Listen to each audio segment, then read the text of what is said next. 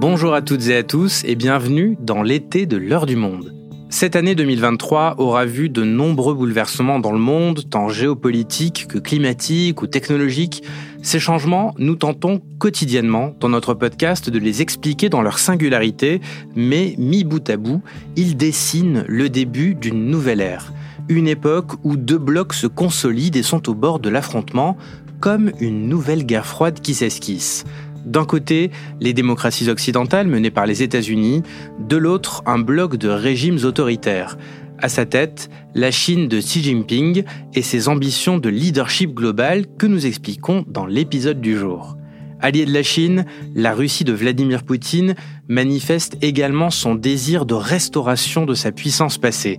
Et cette année de guerre en Ukraine que nous raconterons dans l'épisode de mardi en est la dernière illustration. Et ce nouvel ordre géopolitique déstabilise l'économie mondiale. L'inflation, qui a d'abord grimpé, notamment à cause de la hausse du prix du gaz, perturbe la finance. Alors pour la juguler, les banques centrales montent leur taux directeur au risque de provoquer une crise financière comme on a pu le craindre cette année. C'est ce que nous vous raconterons mercredi.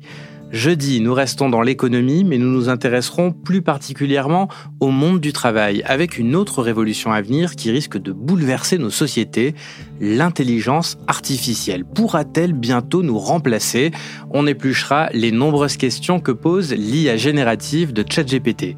Et tandis que l'humanité était soumise à tous ces bouleversements, elle franchissait l'étape symbolique des 8 milliards d'êtres humains. Alors sommes-nous trop nombreux? Réponse dans l'épisode de vendredi. Toutes ces questions qui racontent l'histoire d'un monde en profonde mutation, nous continuerons de vous les expliquer quotidiennement dès la rentrée. Et d'ici là, je vous souhaite un très bel été. À bientôt.